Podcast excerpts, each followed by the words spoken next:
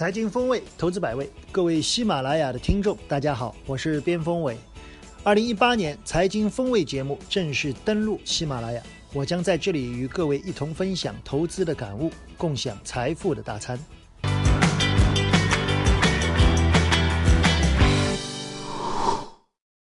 本期我们财富大餐要聊的是科创板来了啊！科创板这件事其实是比较突然啊，我问了很多同行，他们都说那么大的一个事件啊，确实对未来的市场会有很深远的影响。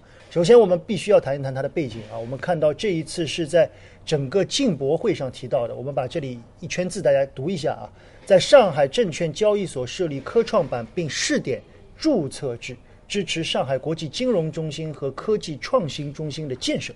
所以，我想这一次的科创板最大的看点是科创板同时在上交所设立，同时还要执行注册治疗。我觉得老袁先来谈一谈它的背景吧。我们看到它很高的高度嘛，对吧？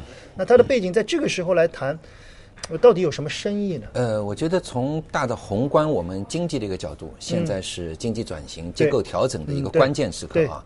那么这次提到了这个科创板是在这么一个背景之下啊出现的，那么也就表明了我们。经济转型、结构调整的这个决心很大，所以我觉得这是第一点。对，第二一点，我觉得这是在上海啊这次的这个中国首届 国际进口博览会上提出，对，同时是放在上海证券交易所。对，那这就联想到刚才你题板上啊，我们上海的两个中心，对，上海金融中心。和上海这个科技创新中心，您说到这里，我觉得突然间你说啊，上海好像很少被提到科技创新中心。相对而言，我们和科技创新好像是深圳啊 提的更多一些。对，实际上这个上海两个中心呢早就定了的。对，只是呢大家就是一般意义上呢提金融中心比较多一些，所以目前我觉得。重提这件事情啊，对这个市场未来的一个发展，显然有深刻的一个含义。呃，如果让让我来联想的话，就是如果说深圳也好，杭州也好，更多的是企业的创新，那么上海由于有金融中心这个地位，可能在资本上，对它的扶持会更大。对，所以我觉得第三点，我们就是对于科技类的一些企业来说，现在多了一个绿色的通道，也就是啊融资的一个通道。还有一点呢，我觉得现在我们说科创板。嗯，很多人跟创业板联想起来，嗯，但我所以我觉得从这个我们刚才说的上海两个中心的一个角度来提的话，对，那它实际上就不是科技创业，是科技创新。那如果是科技创业，那就定位在小企业，嗯，对，科技创新呢可以定位在所有的企业。啊，所以我觉得这一次的意义应该是科技创新，而不是科技创业。小吴怎么来看？我觉得可能科创板的一个定位就是袁老师说的，它是主要扶持于这样一个科技企业。嗯，它和创业板还是有所不同的。嗯，如果一定要说的话，我觉得它可能是没有利润这样一个比较硬性标准的这样一个，呃，科技创业的这样一个板块。对，当年的五十家的创业板上市，我们还记得啊，华谊兄弟也好，华兰生物也好啊，这些企业就是你说它小吧，其实也不小了，对吧？你说它新吧。比传统行业新，但现在来看，当年的那些企业和腾讯、阿里来比，好像是不够新的。我觉得应该是这个。那么我我想问第二个，就是别忘了，我们几年前还还还做了一个新三板呢。那么和新三板的区别，你觉得又在哪儿呢？我觉得最终的一个定位一定会有所区别。嗯，新三板其实我们知道，它现在的一个上市公司的一个家数非常多，非常多，一万多家啊，而且它的一个门槛非常高。嗯，如果一定要说的话，我觉得它是一个相对于新三板而言的话，应该来说对于上市公司的这样一个门槛会提高，会提高，因为它范围相对来说收窄了很多。另外，对投资者的这样一个门槛，我认为会降低。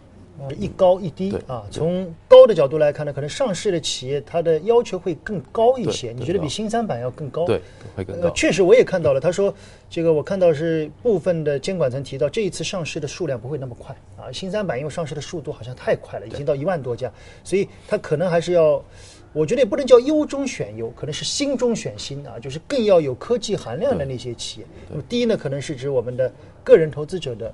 比例啊，我我我听出来，你的意思是在五十万到五百万之间啊。然后我看到里面有一句话，说是更多的希望投资者是绕到基金啊，基金绕到基金去去投资。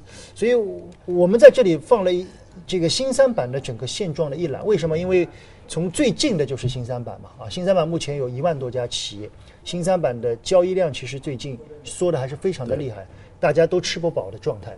虽然新三板给一万多家企业解决了直接融资的问题，但确实新三板遇到了近几年明显的冷遇啊。所以有一些投资者也跟我说，他说科创板无疑是件好事，但科创板会不会在上市过程里面最后也像新三板一样逐步逐步的被市场冷却？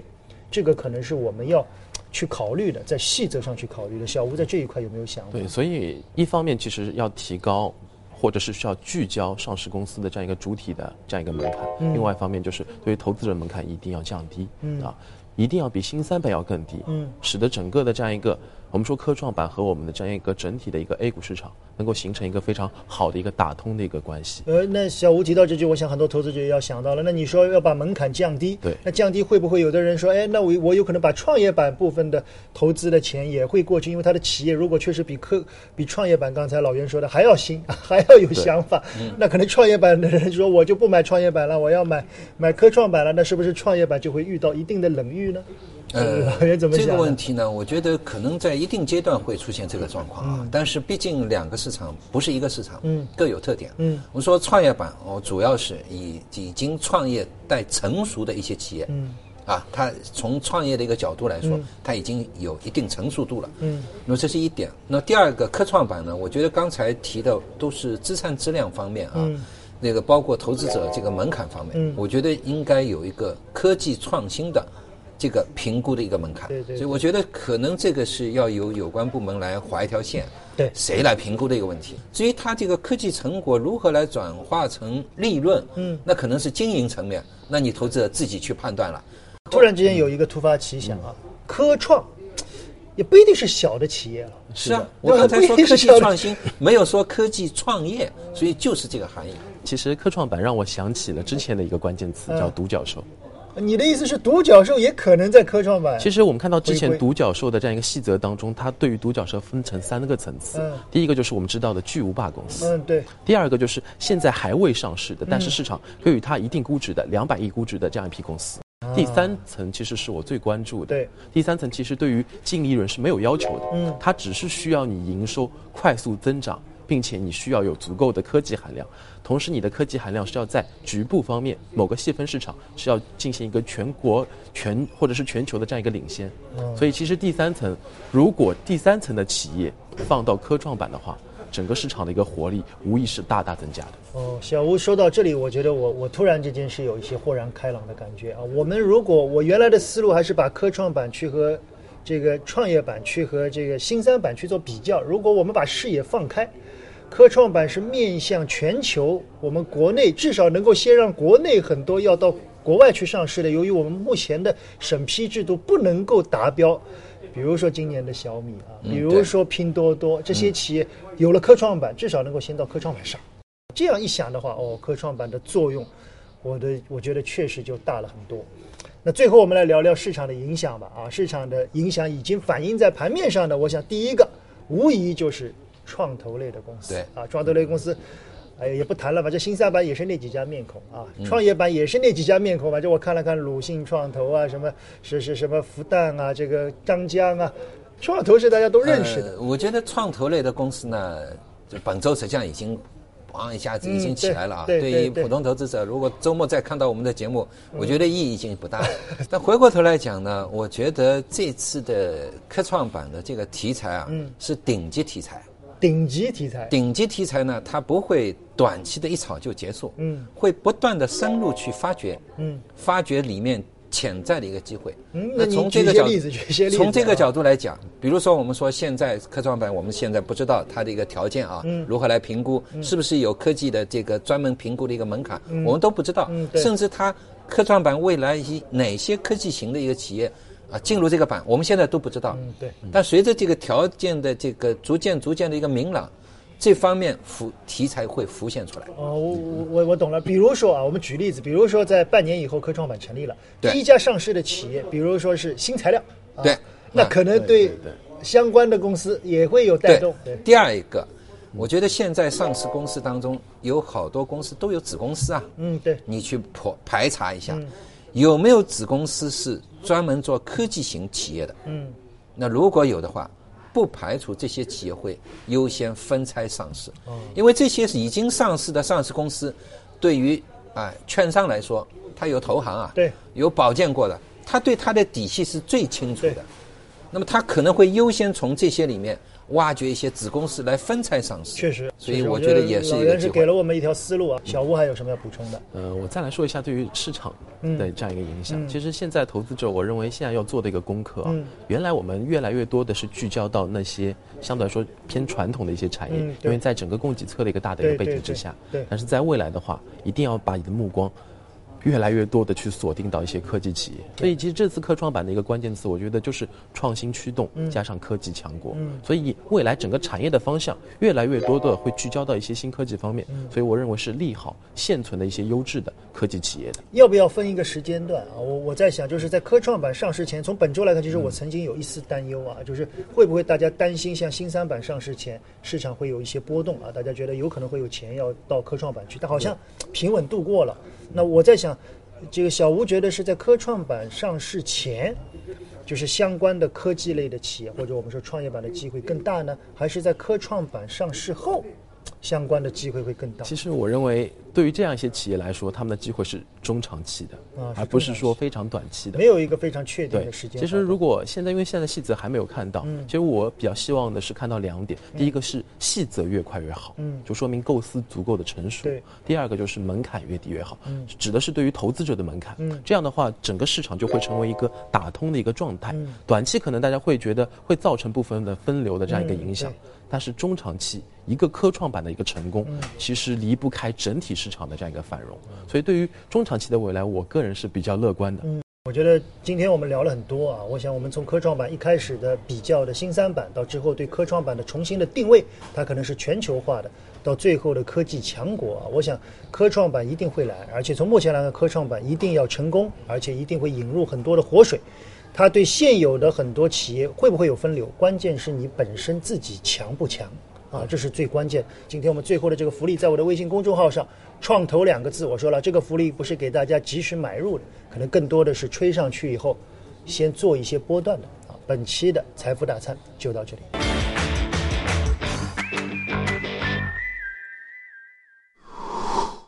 好，进入本期的风味信箱啊。上期节目大家还记得啊，我们说的是。新的壳资源的价值啊，似乎这个重组啊，IPO 这个被否的企业能够快速的上市以后来了。对，呃，后台有好多人问啊，我发现有很多投资者原来手上都是拿了这些啊，这两年一直不断的被边缘化的企业，再加上本期我们聊的科创板啊，科创板一来，大家想这个东西原来利好好像要减掉一点啊，要减分了，所以我想本周我们三个人就再仔细聊一聊，对于这个壳价值的公司，无论是投机的。还是投资的，到底怎么去看？先从一家公司聊起，好不好？好。本周这个十一版啊，十一版这个叫恒利 恒利实业啊，好久没见到那么猛的了。老袁先来谈谈这个股票。呃，其实恒利实业就像刚才我们所说的啊，符合这个壳资源的一个价值。我看了一下，它在我们节目期间是三十亿市值，嗯，对涨了已经有两倍多，那就是从十亿市值涨上来的，确实是一个很小的。确实是从一个很小的，实际上是带有壳资源标签的啊。对，十个亿嘛啊，是小。其实对于这一类个股呢，投资者朋友呢也可以。观察一下啊，嗯那这一类个股一般来说呢，之前会有很长时间的匍匐不动，嗯，甚至呢，从 K 线上呢，我们说有极小线啊，所谓极小线呢，就是每天波动的一个或者涨跌的一个幅度啊，很小，百分之一以内，来回震荡，似乎像心电图一样不动的，对，但突然开始动了的时候呢，你得注意它会不会。走出一种形态，就突破形态。嗯，那走出突破形态，那你可能就是要关注了啊，它为什么啊？是什么原因？嗯，可能去查找一下。对。但对于目前来说，十一个板呢，我觉得也有点过了。你说基本面现在有变化吗？嗯。从目前来看，应该如果是没有变化的话，那这个也是已经过分的事情。对。所以我觉得，对于投资者来说，你得注意这方面的一个动向。嗯。但是呢？过分，你也不应该参与。对，但我觉得我们上周谈的这个壳资源的一个价值问题，依然存在。对，毕竟这个三百多家退啊，这个没有没有上那个 IPO 的这个公司，对，还是要进行这个重组的。对，我觉得它的背景我们上上周聊得很清楚了啊，它也给了大家一个方向，就从十亿的市值搞到了三十亿，对吧？就是大家告诉你这些东西原来已经大家觉得都忘却了，没人管了啊，现在突然之间发现啊这个东西有价值，那么它也带动了整个板块，那么对整个壳资源的整个价值这一块从投资的角度来看，小吴怎么来看呢？其实更多是投机啊，更多是投机。那么在投机过程当中，很多人会担心科创板包括注册制的这样一个试点会不会有冲击？但是其实冲击从投机的一个逻辑角度来说，冲击是相对较小的。嗯，因为本来来说对应的是那三百多家被否的这样一个 IPO 的一个企业，其实就做到的。在整个的这样一个 A 股现存体量当中的这样一个存量的一个优化，嗯，所以确实会对整个壳资源，我们说它最小市值至少有一个托底的一个作用，对，再加上我们说游资确实已经饿了很久了，这时候看到有对如狼似虎。所以在目前这样一个环境之下，最小市值的批品种还是有这样一个投机的，嗯，这样一个成就是所谓的一个投机价值，嗯，但是对于一些相对来说体量较大的资金，你是根本参与不进去的，对，因为他们真正第一个板给你的时候，其实第一个板花不了多少钱，对，所以体量大的资金根本是参与不了，嗯，那么如果是体量较小的资金，我觉得在目前这种超跌反的一个市场当中。如果你手上有的话，你被动回血没有问题。嗯，但是主动参与的话还是有难度。我是不大建议大家去进行主动参与的。对，因为这其中可能它的一个波动风险你要考虑。其实除了这个之外，本周其实大家别忘了，其实还有一张罚单啊。又是一张天价罚单，对不对？所以我觉得在这个炒作的过程里面，也有可能会有秋后算账的可能性。所以大家在看这些股票的时候，我我建议大家看看龙虎榜吧。啊，如果龙虎榜上出现一个股票在连续上涨的过程里面，它的这个席位之间买卖是在同一家券商营业部的，也有可能就是我们之前说的叫操纵市场也好，对倒交易也好啊，这种手法其实依然是要被监管的。那最后呢，从我们来说，我还是。我们把上次的总结一下，就是对壳资源的价值，从价值的角度来看，我觉得就是三块：一个市值要小，市值越小的机会越大。你看它十个亿的市值嘛，想象空间大，成本小。第二，从财务报表来看，负债要低，负债要低呢，它相对付出的成本相对来说要好很多。从第三个角度来看呢，就是这些壳资源它本身要代价的迫切性，你要看看哦，它过去两年有没有连续的专门去停牌想要做的，做了以后被否掉的啊。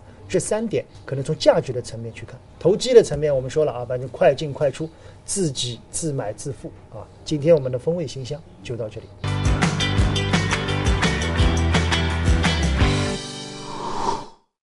进入本期的边学边赚啊，我们最近还是在说一些头部的多 K 线形态啊。那么本期呢，我们要说一个矩形顶啊，矩形顶呢，大家可以想象啊，它是在一个头部过程里面一个比较长期形成的顶部。它在上方形成了一个长方形啊，我们简称矩形。当然，它不是高低点完全的那么吻合，一定是高点碰到了上面的矩形，低点碰到了下面。但它可能是在一个框内做出了一个高位横盘。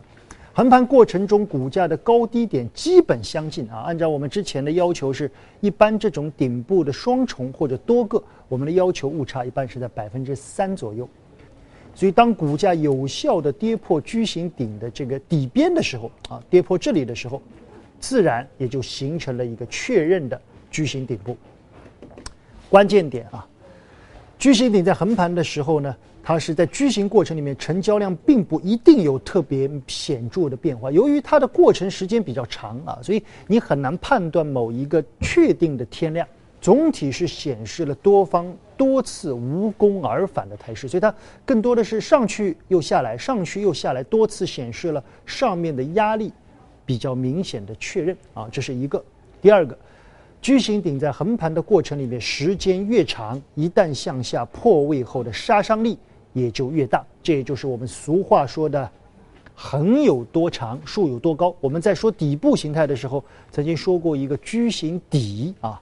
矩形的底部，它最后是向上突破。这个矩形底部的横盘时间越长，向上的空间就越大。同理，在矩形顶的形成过程里面，它上方的横盘时间越长，一旦破位破掉这个矩形的底边以后，向下的杀伤力往往也就比较大啊。这个原理呢，它其实是资金的成本和筹码的堆积所形成的。我们来看两个案例啊，第一个案例。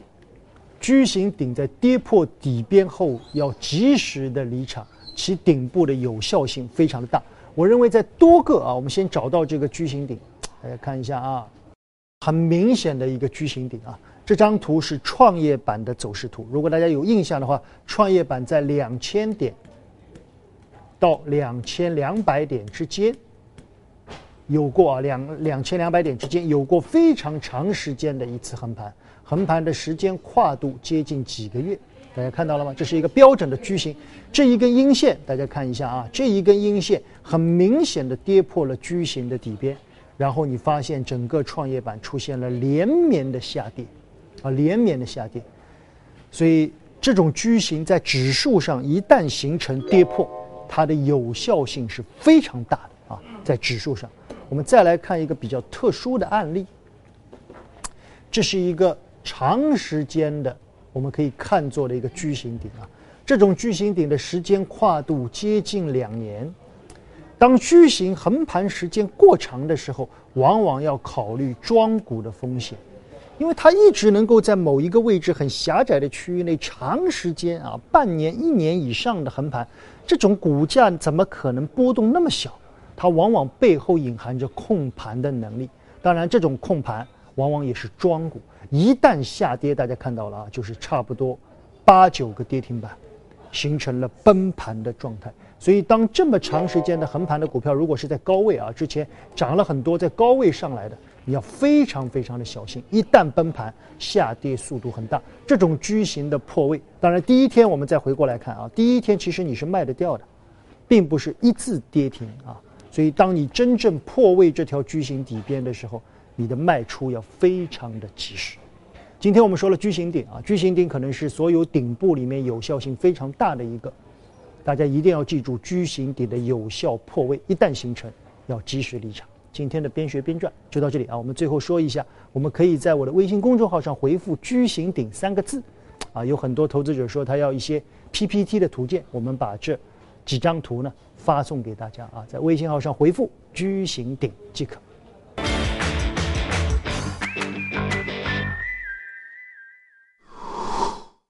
本期的财经风味就到这儿了啊，我们聊了科创板来了啊，会带来市场什么样的深远的影响？里面的一些机会，我觉得聊的还是比较透的啊。那么，我想问问两位，就是关于白马股呢？那最近的白马股好像没声音了。或者说它波动要小一些，白马股怎么看呢？白马股，我觉得确实从 K 线的一个角度啊，有些像酒类的啊，嗯刚刚开始跃升。